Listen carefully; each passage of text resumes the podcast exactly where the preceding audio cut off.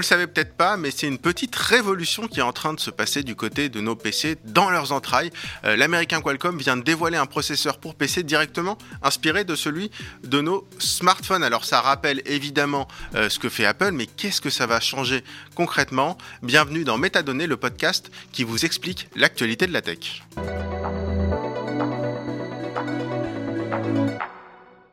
Bonjour euh, Kassim Kefti. Bonjour. Salut Cassim, merci beaucoup euh, d'être avec nous dans Métadonnées. Alors tu es journaliste hein, pour le site spécialisé euh, Frandroid, donc tu connais bien hein, ces sujets, notamment de, processeurs et de, matériel, que ce soit du Apple, du Windows, etc. Euh, mais déjà, je voudrais qu'on revienne sur trois lettres qui sont pas forcément très connues du grand public, mais qui sont hyper importantes parce que on va parler en fait d'une nouvelle architecture, de ce qui va changer en fait la phase de nos processeurs pour PC et peut-être de nos PC, c'est ARM. Est-ce que tu peux nous résumer ce que c'est que ARM et pourquoi c'est aussi important euh, dans cette affaire? Oui, euh, ARM, c'est une solution, on va dire, euh, concurrente de ce qu'on connaissait jusque-là sur nos PC, qui, vient du monde de l'embarqué et de l'aviation. C'est une puce, c'est des puces, des processeurs qui sont à ultra basse consommation qui vont être très performants mais aussi conçus pour voilà consommer très peu d'énergie. C'est pour ça qu'ils ont trouvé très naturellement leur place euh, dans nos smartphones euh, dès le milieu des années 2000 euh, pour voilà augmenter au maximum l'autonomie de nos smartphones tout en proposant de très bonnes performances. C'est aussi des puces qui vont être très bonnes dans plein de domaines. par exemple le traitement de tes photos pour ton appareil photo intégré à ton smartphone, le traitement de l'audio pour se connecter à tes AirPods. voilà, tout un tas de traitements différents vont pouvoir être faits par, par ces puces là. Euh, et c'est ça a vraiment conquis nos téléphones portables et c'est petit à petit en train d'arriver du côté de nos PC. Oui, parce qu'en fait, ARM, à la base, donc c'est une boîte euh, britannique. Hein. Euh, mhm. Cette architecture, ça date d'il y a 30-40 ans. Hein. C'est pas, c'est pas tout nouveau. donc, tu dis que ça vient de l'industrie aéronautique. et en fait, ce qui est étonnant, c'est que ça a été intégré. C'est ce qui est utilisé finalement pour nos smartphones. Et le, le, le grand changement, c'est que sur nos PC, l'architecture qui, est utilisée depuis euh, encore plus longtemps, j'ai envie de dire, depuis euh, pareil une quarantaine d'années, c'est une architecture qui s'appelle x86 et qui est celle d'Intel. Et, en fait, toi, ce que tu dis, c'est que c'est radicalement différent dans, la consommation d'énergie, dans la puissance, etc. Euh, c'est exactement ça. C'est vraiment deux philosophies qui partent de points différents en fait pour peut-être arriver au même endroit. Qui est d'un côté de l'Intel AMD donc sur PC qui était là pour maximiser la puissance de calcul, les performances pour pouvoir faire des, bah, calculs en série dont on avait besoin sur nos PC pour faire des, tâches très importantes il y a 40 ans comme de la bureautique sur Word qui consommait énormément évidemment. bon aujourd'hui ça paraît un peu ridicule mais mais à l'époque ça demandait une plus grosse puissance de calcul. là où les puces ARM étaient plutôt conçues pour, pour de l'embarquer, donc quelque chose comme des calculatrices, euh, euh, effectivement de l'aéronautique, euh, ce genre de choses. Donc on part de deux points de postulat différents. D'un côté, essayer de, minimiser la consommation électrique et de l'autre, essayer de maximiser les performances pour arriver finalement au même objectif aujourd'hui, qui est celui bah, des PC portables, à la fois cumuler, essayer de conjuguer à la fois performance de calcul et économie d'énergie. Oui, donc en fait c'est intéressant parce que euh, c'est le fait un peu de travailler sous contrainte, c'est-à-dire les puces ARM étaient utilisées pour des petits objets, donc on n'avait pas beaucoup d'espace, on était obligé donc ARM. Alors on va expliquer après comment fonctionne ARM, parce qu'en fait, ARM, c'est une boîte britannique qui fait que les architectures, et après, les fabricants s'emparent de cette architecture. Mais en gros, l'architecture ARM, c'était fait pour, pour, être, pour être utilisé dans des petits objets, et Intel dans des gros objets, enfin des gros ordinateurs, de grosses tours. Donc, en gros, ce qu'on avait, c'était euh, des ordinateurs avec du Intel hyper puissant, en face de l'ARM euh, avec d'autres fabricants euh, qui devaient maximiser la puissance, mais surtout l'efficacité dans un petit boîtier. C'est pour ça qu'on les a utilisés dans le smartphone. Et ce que tu dis, c'est que maintenant, ce qui était dans nos petits boîtiers devient quasiment aussi puissant euh, que ce qui fonctionnait dans les grosses boîtes, quoi. Euh, c'est ça, c'est ça. Euh, tu l'as évoqué très rapidement. Je pense que c'est le bon moment peut-être d'en parler. C'est le fait que euh, donc ARM est une boîte britannique, mais qui vend son architecture, sa licence, ses propriétés intellectuelles à d'autres marques, d'autres fabricants qui peuvent s'en emparer. le plus connu d'entre eux, c'est Apple. Apple, depuis plusieurs années, a une licence ARM et qu'ils sont capables de personnaliser. Donc ils prennent le travail fabriqué chez ARM et puis ils vont modifier certains certains éléments pour créer leurs puces. Donc, c'est les puces A quelque chose que vous retrouvez dans vos iPhones, les puces A17 oui, ça, et compagnie. Soit clair, euh, ARM, en fait, c'est la puce qui est dans notre iPhone. Tout à fait, euh, qui, aujourd'hui euh, et qui aujourd'hui domine euh, l'essentiel du marché de l'informatique parce que c'est les c'est les puces qu'on retrouve dans tous les smartphones, donc Qualcomm du côté d'Android et Apple pour l'iPhone. donc n'importe quel smartphone qu'on a dans nos poches aujourd'hui fonctionne avec une puce ARM et c'est des puces aussi qu'on va retrouver dans tout un tas d'appareils. Il y a vraiment que peut-être les PC et les consoles de jeux et encore qui ont résisté à cette tendance. Et je dis et encore puisque même la Nintendo Switch, par exemple, euh, tourne avec hmm. une architecture ARM. Même si on a ce côté un petit peu euh, portable. En fait, c'est vrai que dès qu'il y a une contrainte de, taille, euh, on passe sur du ARM. et donc, ce que, ce que tu expliques bien, c'est que ARM, en fait, c'est chez Apple, mais chez tous les autres aussi, puisque c'est Qualcomm. Et, d'ailleurs, on peut revenir rapidement sur Qualcomm. Qualcomm, donc, c'est le fabricant des processeurs de tous les rivaux de l'iPhone, en gros, hein, si, si, on fait très simple. Hein. Tout à fait. Euh, c'était il y a dix ans. Il y a dix ans, je t'aurais corrigé, mais aujourd'hui, ils ont clairement, euh, ils se sont accaparés tout le marché qui n'est pas celui de l'iPhone. Euh, donc, et encore, je, même dans un, iPhone, on retrouvera des puces de Qualcomm, puisque Qualcomm a deux grandes spécialités le réseau, toutes les puces 4G, 5G, on va, on va y revenir après, ça sur le réseau, parce que c'est hyper intéressant, je trouve. Euh, mais du coup, voilà, donc euh, dans votre iPhone, vous aurez un modem Qualcomm par exemple, mais pas la puce centrale. Et euh, de l'autre côté, vous avez effectivement tout ce qui va être processeur, puce graphique, puce de traitement de l'image. Et ça, Qualcomm a réussi à s'imposer année après année chez les autres fabricants. Donc aujourd'hui, l'essentiel du marché va utiliser des puces Qualcomm. Depuis cette année, c'est même le, le, numéro un du marché Samsung qui utilise des puces Qualcomm. Jusqu'à présent, il y avait encore quelques récalcitrants. Il y avait euh, du Nvidia, il y avait des fois du Texas Instruments, il y avait du Mediatek et compagnie qui pouvaient encore proposer euh, de la concurrence. Mais dès qu'on est sur du haut de gamme, par exemple, euh, Qualcomm est hégémonique. voilà. Pour, pour citer une exception, je pourrais citer Google qui, qui conçoit ses propres puces Tensor dans ses smartphones Pixel, mais les smartphones Pixel représentent une part assez minime du marché aujourd'hui. Et, donc, euh, ce qu'on veut raconter, c'est que la prochaine étape, c'est le PC. Enfin, ça semble être ça. Euh, comment t'expliques que Intel, qui fabrique donc les puces, parce que euh, on va parler d'Apple, qui a déjà depuis trois ans donc mis ce type de puces dans ses Mac avec sa propre puce. Comment t'expliques que Intel, qui fabrique les processeurs de tous les PC, n'ait pas réussi déjà à louper le virage du mobile? Parce que c'est vrai que finalement, quand on a eu les smartphones, on aurait pu se dire, bah, a priori, pourquoi Intel ne ferait pas des puces pour smartphones? Et, et depuis, pourquoi ils n'ont pas réussi à se dire bah, c'est quand même ce marché-là qui est en train d'exploser. Est-ce qu'il ne faut pas revoir un peu nos puces à nous? Et donc, on a l'impression qu'Intel équipait tous les PC, ou équipe encore hein, tous les PC, mais équipait les Mac jusqu'à il y a trois ans. Est-ce qu'ils ont loupé quelque chose là-dessus? Pourquoi est-ce qu'ils risquent de, de disparaître en fait? Ah, euh, Intel a une histoire aussi qui est assez intéressante. Hein, mais, euh, mais oui, oui, sur le marché euh, du PC, bah, ils ont fait quelques erreurs stratégiques. ils ont enchaîné quelques erreurs stratégiques, un petit peu en parallèle avec Microsoft finalement, avec Windows, un peu main dans la main. ils ont raté effectivement ce passage du mobile et du smartphone. donc ils avaient une architecture, on l'a dit, x86 qui était faite avant tout pour de la puissance de calcul, donc qui n'était pas vraiment adapté euh, à de l'extra, l'extrême mobilité comme ce que demandaient les smartphones. Donc c'était des puces qui chauffaient beaucoup, qui consommaient beaucoup. Donc ils ont eu du mal à adapter leur architecture euh, pour en faire quelque chose euh, d'efficace pour les smartphones. Et puis, il y a une autre problématique que je pense sur laquelle on, pourrait passer rapidement, qui est la, fabrication de ces puces-là.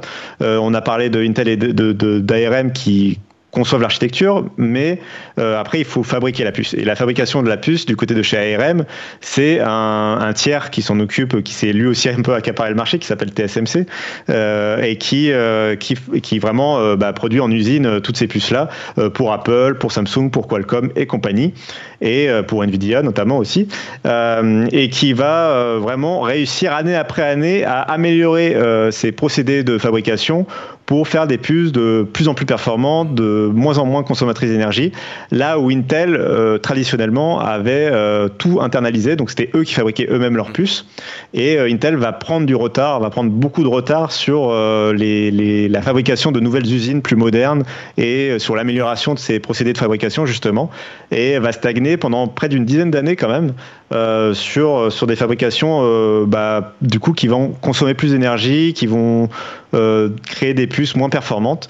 Et c'est tous ces facteurs-là en fait qui vont faire que Intel va avoir du mal déjà va complètement rater le marché du smartphone et puis même va avoir du mal à proposer des, des processeurs pour PC portables qui, par exemple, pourraient se passer d'une ventilation active, ce qu'on retrouve aujourd'hui, par exemple, sur les MacBook Air d'Apple. c'est des PC portables qui n'ont plus aucun ventilateur et qui pourtant fonctionnent de façon très performante. Alors on va, ouais, on, va revenir sur concrètement hein, ce que ce que ça peut changer, mais du coup, je vais juste, en gros, essayer de résumer. Hein, tu dis si je me trompe, mais parce que Intel de leur côté, bah, ils font tout entre guillemets chez eux. Mais finalement, c'est un peu ce morcellement de l'industrie qui, qui, a fait progresser les choses. Pour résumer, il y a donc l'entreprise britannique ARM qui crée des architectures euh, en disant si euh, les composants sont placés comme ça, etc., ça peut fonctionner euh, de façon efficiente. Ensuite, elle vend cette architecture à des tiers, donc à Apple, pour la puce de l'iPhone, à Qualcomm qui va fabriquer des processeurs. Mais par contre, ni Apple ni Qualcomm n'ont vraiment les usines ensuite. Et donc là, il y a une autre boîte qui entre euh, dans, dans, l'histoire. C'est TSMC, c'est le Taïwanais, qui a l'expertise pour, pour, fabriquer en fait euh, ces, euh, ces, puces pour Apple ou pour Qualcomm. Et c'est avec ces expertises différentes, c'est ça qui est hyper intéressant, qu'on arrive à un processeur beaucoup plus efficace que ce ce qu'on avait par le passé. C'est, bah, tu as tout dit, c'est exactement ça. Euh, c'est, exactement cette euh, diversité de la chaîne en fait qui va faire que euh, chacun va aller apporter sa pierre pour créer une puce bah, très efficace. là où Intel, va, ça, ça lui réussissait hein, jusqu'à présent d'avoir tout internalisé pour le coup, et ça, a pu être une force pendant un temps d'Intel, notamment pour, bah, pour avoir ses propres lignes de production et pas être aussi en concurrence. Par exemple, un TSMC a des lignes de production limitées, donc ça veut dire que Apple Nvidia et d'autres peuvent être en concurrence pour essayer de s'accaparer ces lignes de production là.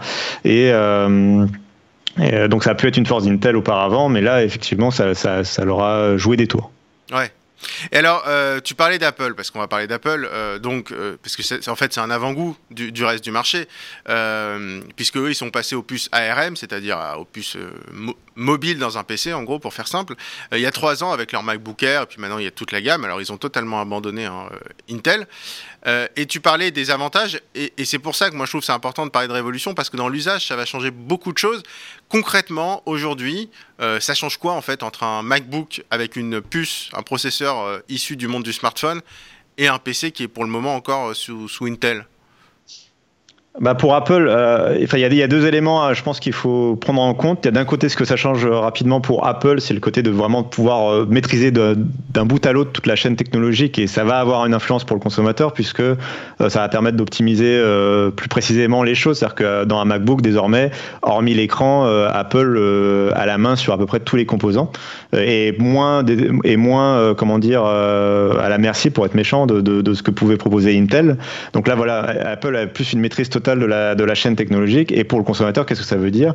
Euh, Ça veut dire des PC portables très concrètement euh, qui ont une meilleure autonomie, qui ont de meilleures performances euh, et qui vont surtout voilà, pouvoir se passer de ventilateurs et avoir un certain nombre de logiciels qui vont vraiment pouvoir être optimisés très précisément pour les puces d'Apple. donc c'est vraiment ça qu'Apple a mis en place là depuis trois ans et, le basculement s'est fait très vite. C'était très attendu mmh. par le, par le public, très attendu par les développeurs. Et donc en l'espace de trois ans, ils ont réussi à renouveler déjà eux-mêmes complètement leur catalogue et puis surtout euh, les développeurs ont très vite pris le pas d'adapter les applications, même les applications les plus populaires comme euh, euh, la suite d'Adobe ou la suite de Microsoft ont été rapidement adoptées au processeur. Donc c'est les fameux processeurs Apple M1, M2 et bientôt M3, donc qui, qui tournent voilà sous une, sous une architecture ARM. Mais, mais j'expliquerai quand même que c'est le fruit de, de, plusieurs années de développement. Hein, oui, le, ils ont pas sorti passage, ça du chapeau, oui. Exactement, ça leur a vraiment pris beaucoup de temps. Mais, mais euh, on, avait vu des précurseurs, des signes précurseurs, voilà, pendant quelques pendant quelques années. Ils avaient adapté des petites puces ARM ici ou là. Euh, par exemple, si vous vous souvenez de la fameuse Touch Bar des MacBook Pro, mm. euh, la, la, Touch Bar était animée par une puce ARM. D'accord. Oui, et puis euh, d'ailleurs, c'est vrai que le résultat est pas mal parce que, enfin, honnêtement, euh, ça fait consensus. C'est vrai que depuis l'ARM, euh, les MacBooks, ils ont gagné, enfin, en autonomie, c'est stratosphérique, qui chauffent beaucoup moins. Alors, ils ont gardé des petits ventilateurs sur le Pro, mais c'est vrai que le MacBook Air, il n'y a même plus besoin de ventilateur. donc, du coup, bah, ça fait pas de bruit. le bruit du ventilateur sur un PC portable, ça peut être ennuyeux. Et, et d'ailleurs, ça, ça, leur part de marché gonfle. Euh, d'année en. Enfin, ça a été un succès euh, commercial. Mais euh, moi, j'avais une autre question. tu parlais justement d'une autre spécialité de Qualcomm, c'est le réseau. Et moi, la question que je me pose, c'est est-ce que finalement, le PC portable du futur, c'est pas un PC ARM, c'est-à-dire un PC avec une puce smartphone, mais aussi euh, avec de la 5G, parce qu'aujourd'hui on est tributaire des Wi-Fi en même en termes de, cybersécurité. Je trouve que c'est un bon argument. On dit qu'il faut pas se connecter au, Wi-Fi public. Quand tu es une entreprise, si tu mets de la 5G, au moins tu sais que tes collaborateurs se, se connectent pas au Wi-Fi public. Est-ce qu'ils travaillent là-dessus? Euh, bah alors, euh, euh, autant Apple, je pense, aimerait, adorerait pouvoir proposer ça, mais pour l'instant, se le restreignent parce qu'effectivement, ils n'ont pas encore cette, cette, brique technologique qui est le, le, modem 4G ou 5G, ils ne savent pas encore le faire. Euh, en, revanche, Qualcomm met ça en avant de, depuis qu'ils essayent de faire du ARM sur PC, c'est leur grande force. Ils disent, euh, voilà, nous, on est capable de faire une solution tout en un avec à la fois le côté processeur et le côté modem pour justement avoir des PC portables complètement connectés en 4G ou en 5G. alors, ça a encore un petit peu du mal à prendre parce qu'il y a des problématiques notamment de prix et puis de, de, de, de comment dire d'amitié avec les opérateurs mobiles qui n'ont pas toujours le, le souhait d'avoir des gens qui vont télécharger des, des centaines de gigaoctets euh, sur leur réseau mobile euh, parce qu'un PC portable implique bien sûr une consommation de, de data beaucoup plus importante qu'un smartphone. Euh, mais pour l'avoir pu le tester pendant une semaine justement d'avoir un PC portable complètement connecté comme tu le dis en 4G ou en 5G, ça change même l'usage qu'on a d'un PC portable. Tout d'un coup, on, on peut se permettre de travailler euh, euh, dans un taxi, on peut se permettre, enfin de euh, ça, ça, débloque des usages en tout cas, et on est tout de suite beaucoup moins dépendant. effectivement, des réseaux Wi-Fi, c'est comme si on, quand, à l'époque, on pouvait passer d'un iPod Touch à un iPhone, quoi. c'est vraiment ce, ce, genre de, de basculement et, ça, débloque pas mal de choses. Étape. Alors peut-être d'ailleurs, comme tu le dis, ça se trouve peut-être d'abord avec une avance du monde du PC versus Mac. Mais pour toi, toi aussi, tu penses que ça peut être vraiment une étape d'avoir du PC portable 5G tout à fait. Euh, en plus, ça permet d'avoir une connectivité euh, passive quand, quand, la machine est en veille. On n'en a pas beaucoup parlé, mais c'est aussi un des énormes avantages d'ARM, de, c'est qu'on n'a jamais besoin d'éteindre la machine, euh, contrairement à une machine plutôt Intel. Euh, donc, on va pouvoir la laisser en veille. Euh, votre iPad, vous le laissez en veille pendant un mois. Bon, bah, il est toujours actif un mois plus tard, même s'il a perdu un peu de batterie. ça, fonctionne toujours. Bah, c'est un peu pareil. Et le fait de te connecter en 4G ou en 5G, ça permet de recevoir les notifications, d'être à jour, d'avoir les applications qui ont été mises à jour, etc. au moment où réveillez votre PC portable. Euh, donc, euh, donc ça, sur ça aussi, c'est très efficace. Ça permet d'avoir ces mails et compagnies qui ont été téléchargés euh, tranquillement en tâche de fond, quoi. Et là, j'ai une question. là, on va aussi entrer dans le concret. quand Apple a commencé à mettre de l'ARM avec ses puces M1 sur MacBook, ils ont, enfin, il y a un problème d'adaptation parce que tous les logiciels ont été codés pour une ancienne architecture qui est celle de x86, donc qui était celle d'Intel, qui est celle d'Intel, donc on a sur les MacBooks qu'on a aujourd'hui sur les PC. Et euh, Apple a dû convaincre. Alors ils ont mis d'ailleurs, ils ont créé un logiciel qui s'appelait Rosetta, il me semble, hein, pour retranscrire en temps réel finalement, traduire en temps réel le programme informatique. Les éditeurs, après, ont sorti leur version nativement sur, euh, sur M1, sur ARM. Est-ce que sur PC, on va avoir ce problème-là? Est-ce qu'il va y avoir un temps d'adaptation important pour qu'on ait à disposition euh, tous les logiciels qu'on a aujourd'hui? À commencer d'ailleurs euh, par, bah, par Windows tout à fait. Euh, alors malheureusement, on a déjà un peu la réponse qui est oui, ça va prendre beaucoup de temps puisque en fait euh, Windows a techniquement commencé sa transition vers ARM avant Apple euh, et pourtant Apple a été beaucoup plus rapide et beaucoup plus efficace dans cette transition là. donc en fait, quand Apple effectivement annonce sa transition, déjà c'est un c'est un parc de machines qui est assez qui est plus restreint avec des moins d'applications. C'est un écosystème qui est plus simple à, contrôler pour, pour Apple. Windows aujourd'hui, il est utilisé dans des vraiment partout tout un tas de secteurs, notamment des secteurs industriels, euh, avec des applications très précises, euh, peut-être un peu de niche pour le grand public, mais euh, mais pas forcément simple à adapter euh, d'une architecture à une autre, on va dire. Euh, là où Apple, on est beaucoup plus dans, dans, des machines grand public, même pour un usage professionnel, euh, on va pas s'éloigner trop de, Photoshop ou de, ou de Adobe Premiere, par exemple. mais donc c'était plus simple d'adapter le parc applicatif Apple. Et puis surtout, Apple, quand ils se lancent dans une transition, ils annoncent que tout leur catalogue va basculer, tout leur MacBook d'ici un an ou deux va basculer en plus ARM. En, deux ans, ils ont tout calé. C'était assez impressionnant ça.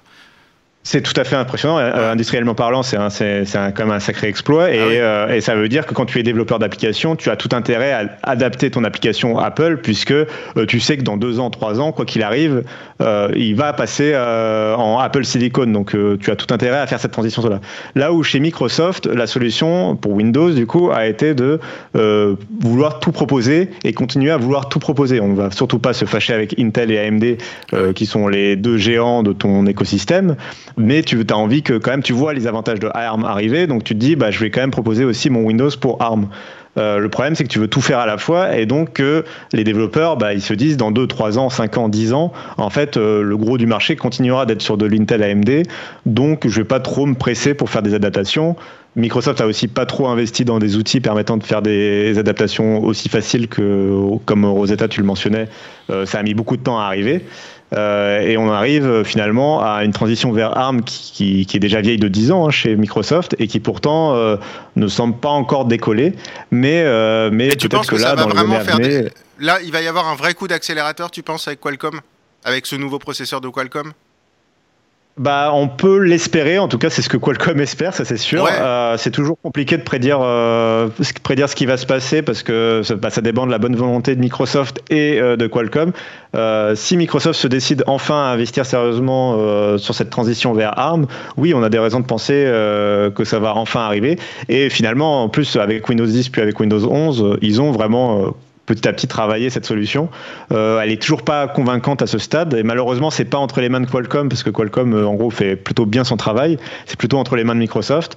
Euh, mais mais on, y arrive et le truc c'est que moi je sais pas si Microsoft dans quelques années va réussir cette transition. Ce que je sais c'est que Windows en tout cas est en danger vis à -vis de cette transition. C'est-à-dire que tu penses que le morcellement, c'est-à-dire le fait peut-être d'avoir deux mondes et que ce soit plus compliqué et du coup que ces PC plus performants et plus autonomes soient pas vraiment disponibles, ça va quoi Tu veux dire que ça va profiter à Apple? Euh, je pense surtout que c'est peut-être le sens inverse, c'est le fait qu'en ayant le contrôle intégral de sa plateforme technologique, Apple est en train de vraiment euh, bah, accélérer sur le monde du PC. Et aujourd'hui, Apple se restreint à faire du très haut de gamme avec ses MacBooks, euh, mais en ayant complet, une contrôle complet de la, chaîne technologique, peut très bien se permettre à faire des produits plus accessibles. On l'a vu sur d'autres secteurs où Apple est présent et où ils ont pris ce contrôle-là, que ce soit avec l'Apple Watch, que ce soit avec l'iPhone ils ont ils sont mis à décliner avec des produits euh, SE euh, moins chers et plus accessibles pour justement faire rentrer les gens dans leur écosystème, euh, pour casser un peu les codes du Apple très haut de gamme qu'on garde des fois en tête. Et moi, je serais pas surpris de voir du MacBook. Aujourd'hui, le MacBook c'est plus de 1000 euros. Je serais pas surpris de voir du MacBook à moins de 1000 euros dans quelques années quand on sera sur du Apple M4, M5, M6, je ne, je ne sais pas. Euh, mais, euh, mais voilà, du, avoir un MacBook finalement M1 ou M2 arrivé en mm. entrée de gamme plus tard, euh, ça me semblerait pas impossible. Et à ce moment-là, on aurait un PC portable complet